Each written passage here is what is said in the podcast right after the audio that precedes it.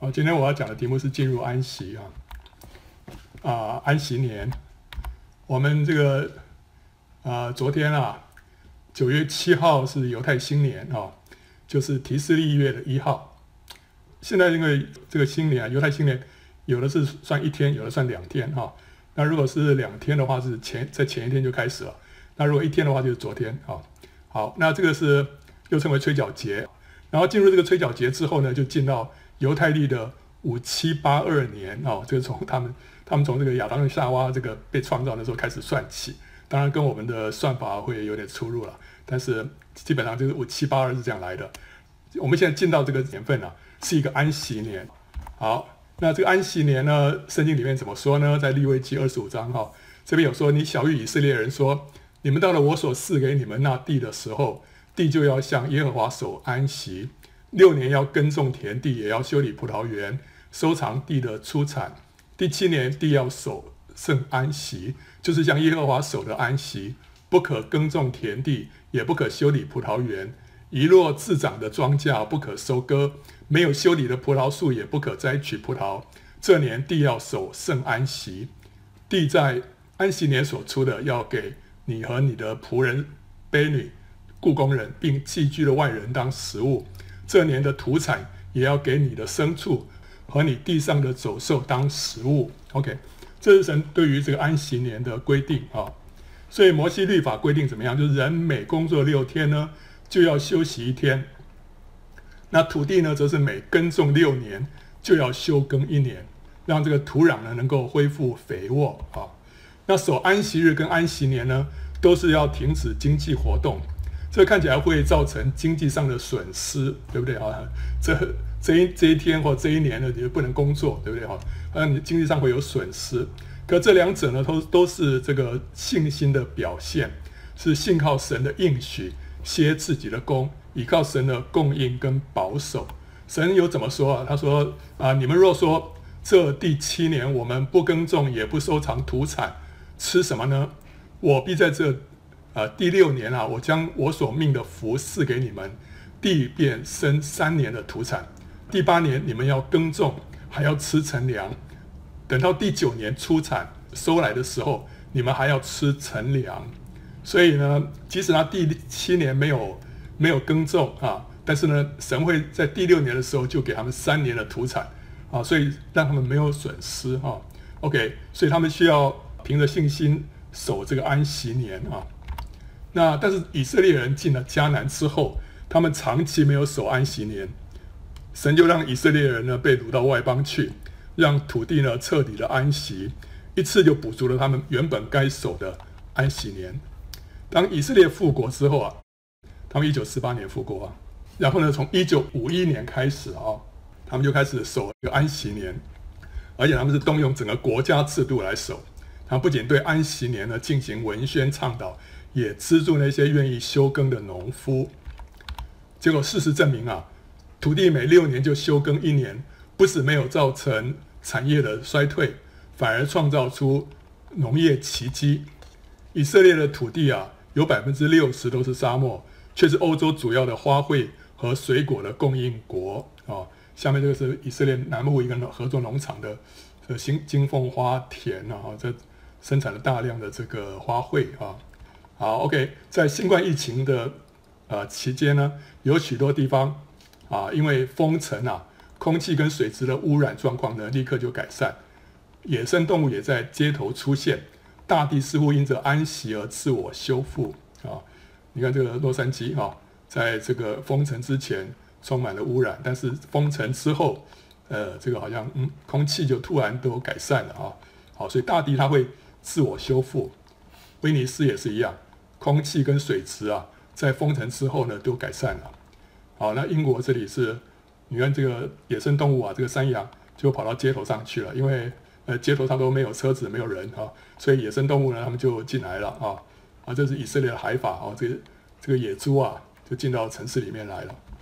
OK，那千禧年呢，就相当于万物进入一千年的安息啊。有人曾经在异象里面看到千禧年的景象，我我觉得听了。我看了，我就觉得哎，蛮有可能的，是怎么样呢？他看到这个世界啊，仿佛回到中世纪的样子，那个房舍啊，那个道路都恢复这个古朴原始的样式，到处绿意盎然，没有工业化的痕迹跟污染，啊啊，那是一个什么？没有电脑，没有手机，没有汽车、飞机，没有电力的世界，啊啊，因为灾难跟战争啊，可能已经摧毁了现代化社会跟各样的基础建设，所以在进入千禧年之后，人类的整个生活步调会慢下来，那时候会主享长寿。人跟人之间呢，就和乐相处，胜过那个世外桃源。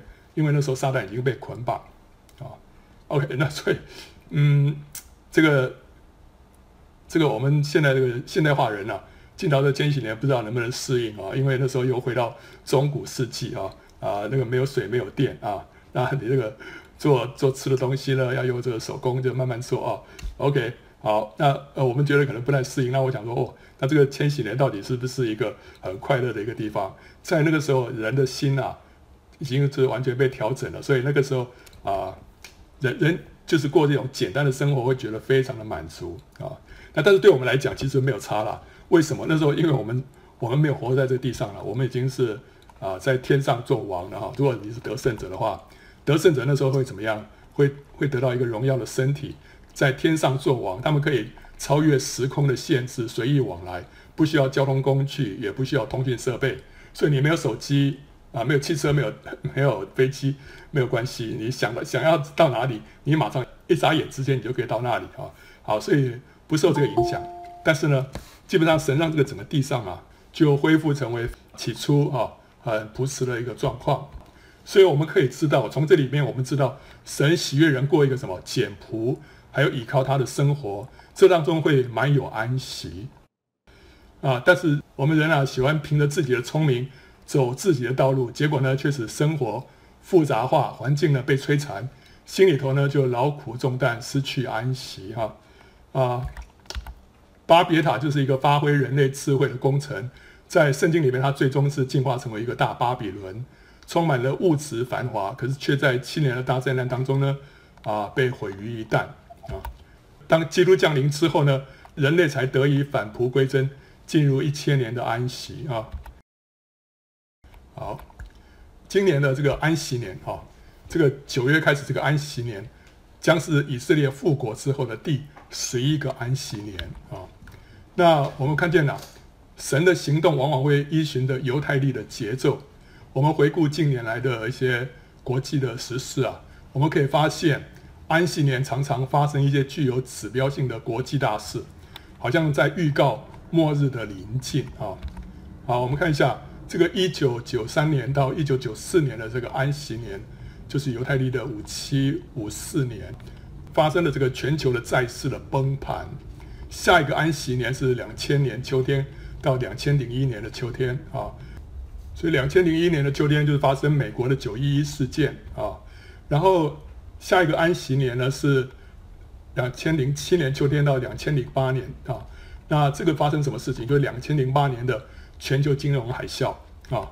那下一个呢是二零一四年的秋天到二零一五年的秋天。那这一段时间有发生什么事情？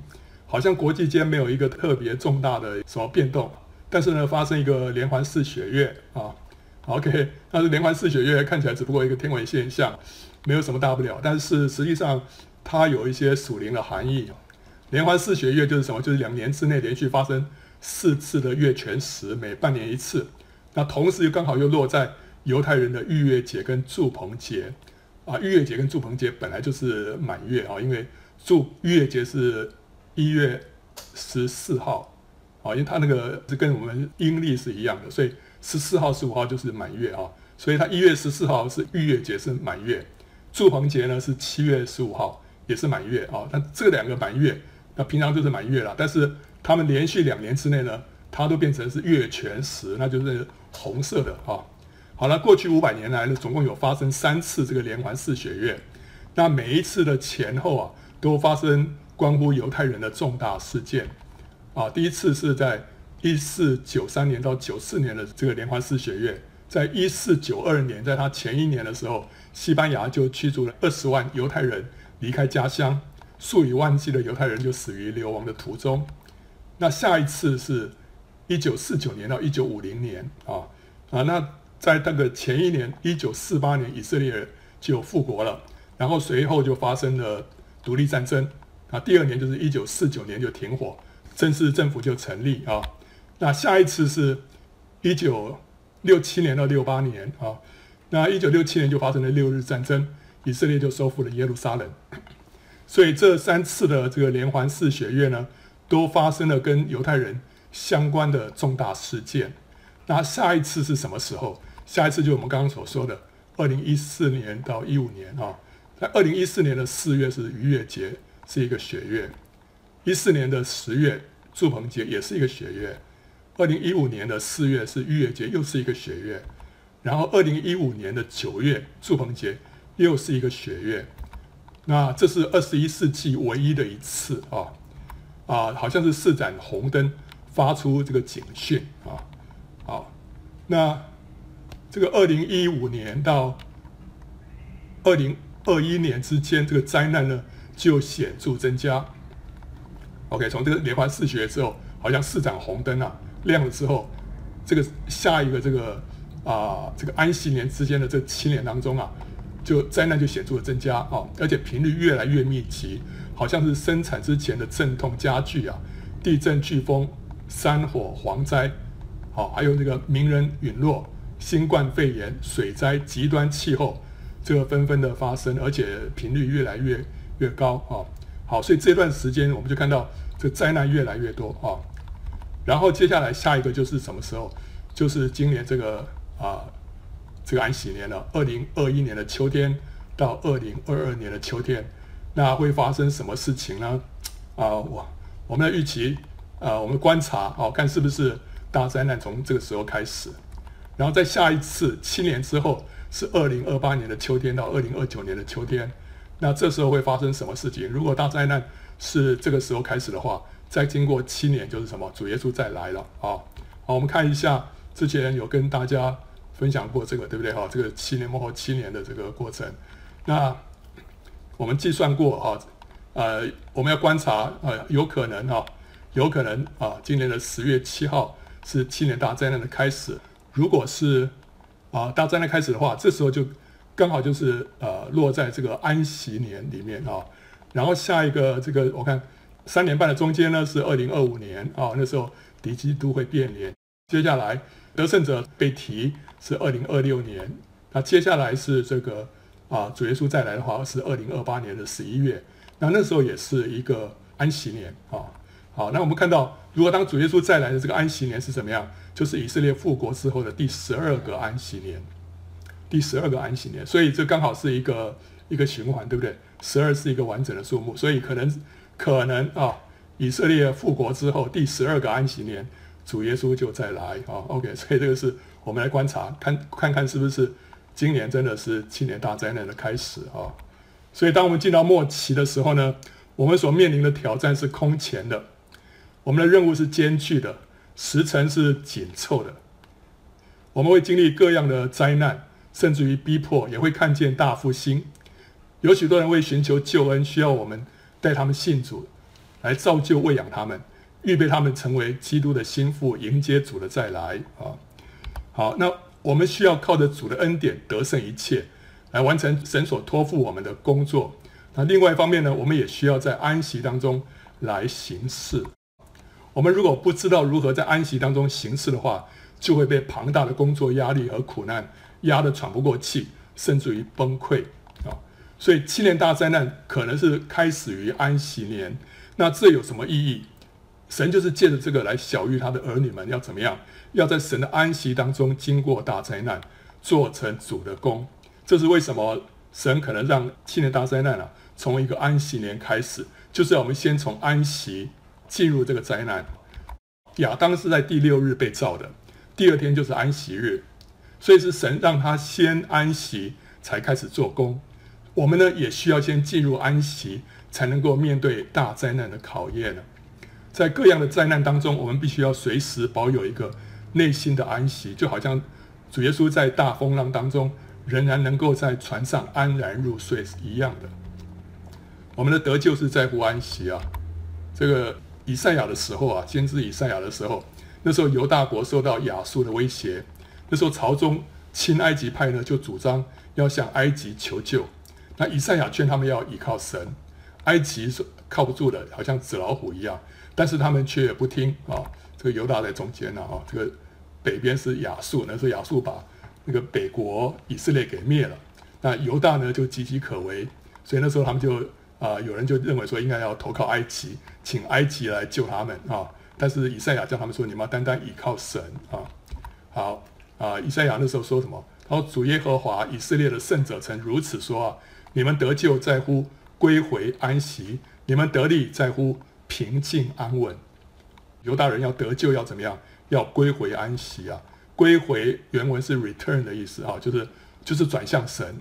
转向神有两层两方面的意思。第一方面就是我们把注意力从世界转向神，我们随时都可以转向，都可以归回，就是把我们的思想、把我们的意念、把我们的这个喜好。从这个世界转回来，来归向神，这就是一个归回啊！我们得救就第一个，我们要把我们的所有的注意力从世界来转向神，这是第一个意思。第二个意思呢，是说把我们的道路啊，从我们自己的道路转向神的道路。我们本来是往东的，但现在转过来要往西，就走神的路了。这个就是什么？这就是悔改。悔改就是我们放下我们原来的道路，选择神的道路。这个就是悔改，所以在英文里面，他把它翻成 repentance 啊。In repentance and rest is your salvation. In quietness and trust is your strength 啊。好，在悔改跟安息当中呢，这是你们的拯救；在安静跟信靠当中，是你们的力量啊。所以这安稳啊，这个原文就是 trust 啊，就是信靠，就是信靠神啊。所以在危难的时候呢，我们不要像无头苍蝇一样到处求救，乃是要什么？乃是要转向神，安息在他的里面，神就必施行拯救啊！所以这个是以赛亚对他们的劝告。那但是他们呢，却不愿意。你们禁止不肯，你们却说，不然我们要骑马奔走，所以你们必然奔走。又说我们要骑飞快的牲口，所以追赶你们的也必飞快。以色列人他们后来决定投靠埃及，就派使臣呢。骑着快马 向埃及求救，神因此就预言说什么亚述大军的速度会更快，以色列人将会在亚述人的面前逃命啊！啊，在诗篇一百四十七篇说，他不喜悦马的力大，不喜爱人的腿快，耶和华喜爱敬畏他和盼望他慈爱的人。神不喜悦人啊，倚仗强大的武力啊，就是马的力大。或者是四处奔走求助于人啊，就是讲到人的腿快啊。神喜欢人单单仰望他，寻求他的帮助。所以虽然你非常的微弱，这没有关系，只要你喜爱依靠神啊，这个神就是最喜悦我们这样子，喜悦我们单单的来依靠他，寻求他的帮助。后来他就接下来又说了，以赛亚继续说，他说耶和华必然等候要施恩给你们，必然兴起好怜悯你们，因为耶和华是公平的神。凡等候他的都是有福的，神是很耐心的来等候我们转向他，要施恩给我们。好，他一直在等着我们来转向他，然后要施恩给我们。那他也要我们很耐心的来等候他，他一定会来施恩。啊，凡等候他的都是有福的。所以以赛亚书在呃四十章三十一节就说：那等候耶和华的必重新得力，他们必如鹰展翅上腾，他们奔跑却不困倦。行走却不疲乏，等候神就是侍立在他的面前，享受他的同在，于是我们就能够在安息当中就重新得力。啊，所以我们得救是在乎归回安息，得力是在乎平静安稳。在等候神在侍立他面面前的时候啊，我们就会重新得力。我们那时候能够进入安息，啊，这是我们的力量，是我们的拯救。那得安息，我们怎么样能够得着这个安息呢？秘诀是什么？主耶稣告诉我们说啊，凡劳苦担重担的人，可以到我这里来，我就使你们得安息。我心里柔和谦卑，你们当负我的轭，学我的样式，这样你们心里就必得享安息。因为我的轭是容易的，我的担子是轻省的。在这段经文里面，主耶稣告诉我们，我们怎么样能够得着安息？有几个秘诀。第一个秘诀是什么？要到主这里来。第二个秘诀呢，要柔和谦卑，负主的轭。那第三个这边没有讲，但是我们可以啊、从别的地方看到，还有一个秘诀，就是要听到主的声音啊啊！第一个秘诀啊，就是到主这里来。到主这里来是什么意思？就是要转向主啊！我们要转向主，我们一转向主，我们可以感受到主的同在。他同在的平安呢，会使我在暴风雨当中，像是婴孩在母亲的怀里面，满有安息。所以呢，我们的心必须要常常的来转向主，我们来渴慕他，我们欢迎他，就像是呼吸一样，每一口气都要吸入神的自己，他的同在，他同在就会渐渐的漫溢我的全人。所以这是我们需要天天操练的一件事情，就是与神同在，就是常常转向他。我们越常常转向他，我们越多经历他的同在，我们就越能够进入这个安息。我们就能够安息下来啊！我就可以不再焦虑，我的脾气就不再暴躁，我能够冷静泰然地面对这一切，因为知道与我同在的神掌管着宇宙万有，他承担我一切的忧虑重担，在他没有难成的事。我们之所以会忧虑，会有重担，之所以没有安息，为什么？因为我们觉得我们抓不到神，我们摸不到神的同在，这时候我们就会焦虑，我们就会暴躁啊！我们就就会到处找答案、找救兵，但是当我们一摸到神的同在，你知道神在你的身边，神在你的里面，那个平安充满你，你就不会再焦虑，你就可以进入安息啊！所以我们需要操练、操练，常常经历到神的同在。怎么样能够经历到呢？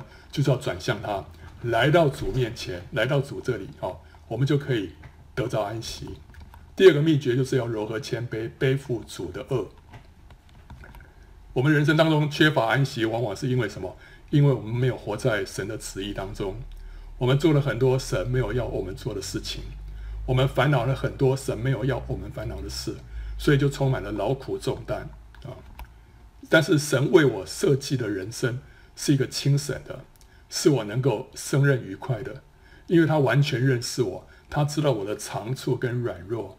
所以他对我人生的计划是量身打造的，OK，因为我是他所创造的，我需要明白神对我的这个旨意啊，而且呢，我需要谦卑的顺服，然后我就会发现这个恶是特别的适合我，是一个容易的恶。我如果骄傲抗拒，就会觉得这个恶很难受，不如别人的恶啊啊啊！所以我们要顺服。所以这个有人说这个像像是十字架一样，你后来这个。啊，背了各样的十字架，你就觉得别人十字架看起来比较好，结果你去背别人的十字架呢，到最后发现呢、还是不如你自己原来那个最普通的那个十字架对你来说最合适啊。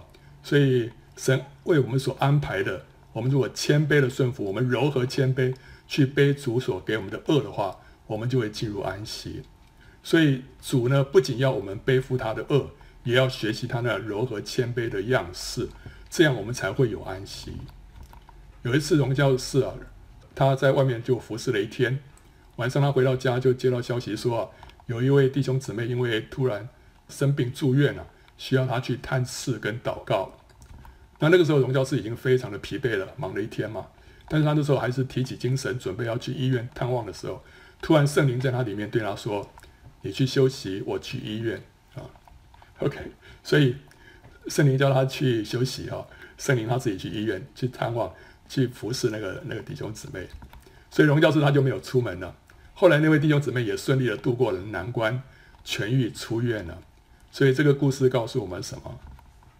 我们如果是背神给我们的恶，而不是自己或者别人加给我的恶，我就能够享受安息，对不对？如果你是自己的自己的呃想法的话，你讲我我应该要去啊，对不对？那别人也期望你去那个医院啊，对不对？但是这样的话，你就是。呃，劳苦愁烦，你会，这个这个不是神要你背的，但是神给他的这个恶啊，是很容易的，可以让他享受安息的，所以他只要顺服神，背神给他的恶，他就能够进入安息啊。好了，还有呢，过于复杂的生活、社交跟行程会使人失去安息啊。神许愿我们过一个简朴一点的生活，省下时间，不做多余无谓的事情。这样就可以使人享受更多的安息。我们今天太多生活过于复杂啊、我们接了太多啊、不需要做的事情，以至于我们失去安息。但是神要我们把生活简单化啊，房子不需要那么大，衣服不需要那么多啊，家具不需要那么多，你就少掉很多这个整理打扫的时间，对不对啊？好，简单一点哈，我们生活就会更多安息。那得安息的第三个秘诀是什么？就是听见主说话，然后得到神的这个瑞玛，知道他已经垂听祷告，接过我的忧虑跟重担，我就可以感谢赞美神，完全安息。只要看他施行拯救啊，啊，这个路德，路德跟波阿斯的故事啊，这个路德的婆婆拿厄米呢，叫路德向波阿斯求婚，对不对啊？那后来这个右边这个图了，我在在禾场上面，呃，博阿斯在睡觉啊，路德就过去啊，就睡在他脚边啊，啊，跟他求婚。那后来博阿斯就答应了路德，好说会他尽本分。好，那后来路德就回来告诉他婆婆了。他婆婆怎么说啊？她说：“女儿啊，你只管安坐等候，看这事怎样成就。因为那人今日不办成这事，必不休息。”那个波阿斯已经答应路德了。波阿斯是预表基督了哦。好了，当神一说话，他一答应我们什么事情，我们这时候就可以怎么样？就可以安坐等候，你就不需要再去再去想办法了，对不对？所以你只只管安坐等候，因为那人今日不办成这事，必不休息啊。所以，我们就是接下来就看神怎么做啊。所以，我们很需要在祷告当中啊，或者在读经的时候呢，得到神对我们说话。好，我们一得到神的话，我们才可以进入安息。如果神一直不说话，我们里面那个担子都还悬在那边，没有放下来，对不对啊？我们要等着看神怎么样对我们说啊。好，当敌人的这个联合大军来攻击。犹大王约沙法的时候，约沙法就惧怕，他祷告神说：“我们无力抵挡这来攻击我们的大军，我们也不知道怎样行，我们的眼目单仰望你。”这是我们常常呃，或者有时候会碰到的事情啊、就是到了一个地步啊，我们完全没有能力去应付这个事情，无力抵挡啊、你这个是想不出什么办法，也不知道怎么行啊、完全无计可施。这时候怎么办？我们的眼目单仰望你。我们还有一条路啊，就是可以单单的来仰望神，不寻求别的方法，就是仰望神啊、那时候神的灵就感动利未人雅哈西说：“耶和华对你们如此说，不要因这大军恐惧惊惶，因为胜败不在乎你们，乃在乎神。胜败不在乎你们，你不要看自己啊啊、完全在乎神。”他说：“犹大和耶路撒冷人啊，这是你们不要征战。”要摆正站着，看耶和华为你们施行拯救，不要恐惧，也不要惊惶。明日当出去迎敌，因为耶和华与你们同在。哦，他们叫他不要不要征战了，就是站着就好了。神会为他们征战啊、所以你们就是只管安坐等候，就是看神做事啊、OK，所以但这个时候就是因为这个亚哈西啊，这个神神的灵透过他说话了，所以以色列人他们就得到呃神的这个。这个应许了哈，好，约沙法对于来犯的大军是完全束手无策，但是他因此就单单的仰望神，求告神啊。那神说呢，胜败不在乎你们，乃在乎神。这意味着什么？即使约沙法只有一兵一卒，神也可以让他得胜，对不对？因为关键不在乎你们，好，关键是在乎神，所以他不需要看自己的微弱。后来神使敌军自相残杀。这个约沙法果然是不费一兵一卒就大获全胜，所以今天也是一样，神不要我们看自己，我们一看自己，我们就觉得说没有办法，我们一看自己就觉得说啊、完全失去、呃、平安，失去这个安息。但是神说胜败不在乎我们，乃在乎神啊！神一说话，我们里面就可以安息啊！神叫他们这次不要征战，要摆正站着。看神为他们施行拯救，就是叫他们要彻底的安息啊！他们因为得到神的话，就信心大增，能够在军队前面设立歌唱的人赞美耶和华，然后就看见神的荣耀。所以这个就是要听到神说话，听到神说话之后，他们就可以彻底的安息，看神做工。这也就是诗篇四十六篇所说的：“你们来看耶和华的作为，看他使地怎样荒凉，他止息刀兵，直到地极。”他折弓断枪，把战车焚烧在火中。你们要休息，英文说 “be still”，要安静啊！要知道我是神，我必在外邦中被尊崇，在遍地上也被尊崇。万军之耶和华与我们同在，雅各的神是我们的避难所。要休息，要知道我是神。为什么？为什么休息？要知道他是神呢？因为神要做事。我们现在如果是忙着到处去搬救兵的话，我们就没有让神有机会来彰显他的荣耀。他说他在外邦中要被尊崇，在遍地上也要被尊崇。但是我们需要怎么样？我们需要休息啊，让神来折弓断枪啊。所以当我们得到神的锐马之后，我们就在信心里面安息，放手交给主，不靠自己天然的力量来拼搏。这就是尊神为大，让神来掌权啊。我们要竭力进入安息啊。啊，圣经里面这个希伯来书啊，他说。必另有一个安息日的安息啊，为神的子民存留。这个安息日的安息，这个英文叫 Sabbath rest，是安息日的安。这个安息是是一种特别的安息，叫做安息日的安息啊。所以后面这句话就在解释什么叫安息日的安息啊，就是因为那进入安息的乃是歇了自己的工，正如神歇了他的工一样啊。好，所以这个安息是就是要歇了自己的工。哦，这个叫安息日的安息啊，所以呢，他说我们需要，我们务必要竭力进入那安息，免得有人学那不信从的样子跌倒了。啊，这段话的意思就是说，这个有一个第一个安息是什么？就是迦南美地啊，神让以色列人他们进到迦南美地，就进到神的安息。但是后来神又提到另外一个安息，这个安息是我们今天所要竭力进入的。那这个安息就不是那个迦南美地，这个安息的性质呢，好像是安息日一样，需要歇自己的工，所以它称为是安息日的安息。那不进入这个安息的结果，就会像那些倒闭在旷野里面的以色列人一样啊。好，这里有一个矛盾，就是这个安息既然是歇自己的工，可是我们又需要竭力的进入，这不是很矛盾吗？这个安息到底是什么呢？啊，好，在圣经里面我们看到。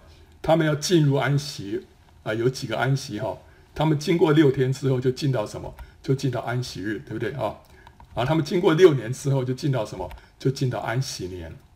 他们经过六千年之后就会进到千禧年，这个都是要进入安息啊。那另外还有啊，圣经里面有四十二这个数字啊，这个数字是表征试炼之后的满足和安息啊。我们看到在。民数记三十三章里面有提到，以色列人经过旷野的四十二战，旷野的四十二战完了之后，他们什么？他们就进到迦南美地，所以迦南美地是他们的安息。啊，经过四十二之后，进到这个安息里面。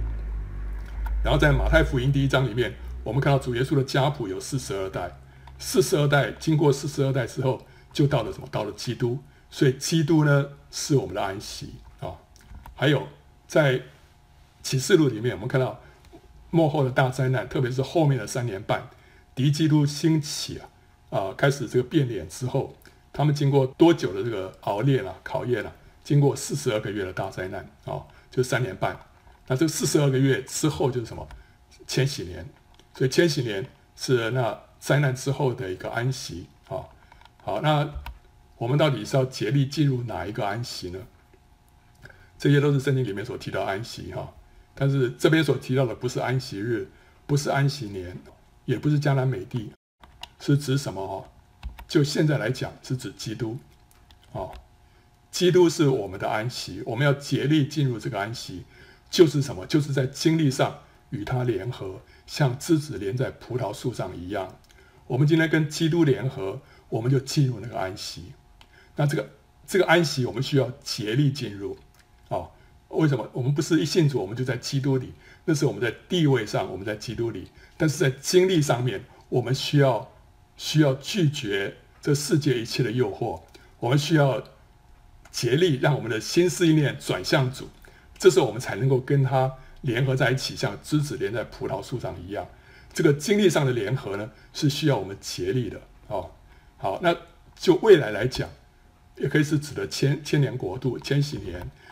这个千禧年也是那个最终的那个安息。那进入千年国度啊，需要怎么样？也是需要竭力的，因为千年国度是得胜者的赏赐，啊，是得胜者的赏赐。所以进入千禧年也需要竭力啊。那是一个未来的安息。那现在呢是讲这个基督啊。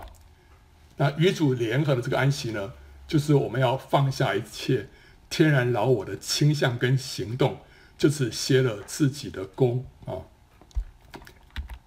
这个违反我们的本性啊，我们的老我，我们的肉体是非常活跃的，安静不下来，所以我们需要竭力啊，不断的选择转向主，我们要选择顺服圣灵，我们要选择舍己，才能够进入这个与主联合的安息当中。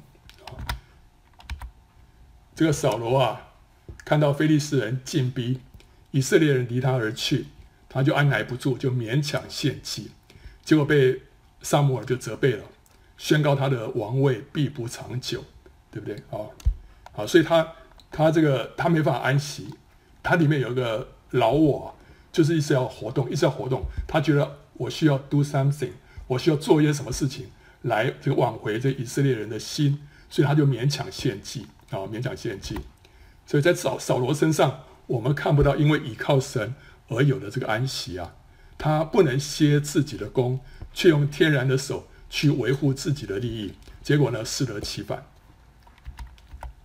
大卫却可以歇自己的功啊，他安息在神的手中，他两次放过扫罗，没有伸手杀他，乃是将主权交给神，结果呢，神就将他高举啊，乌撒。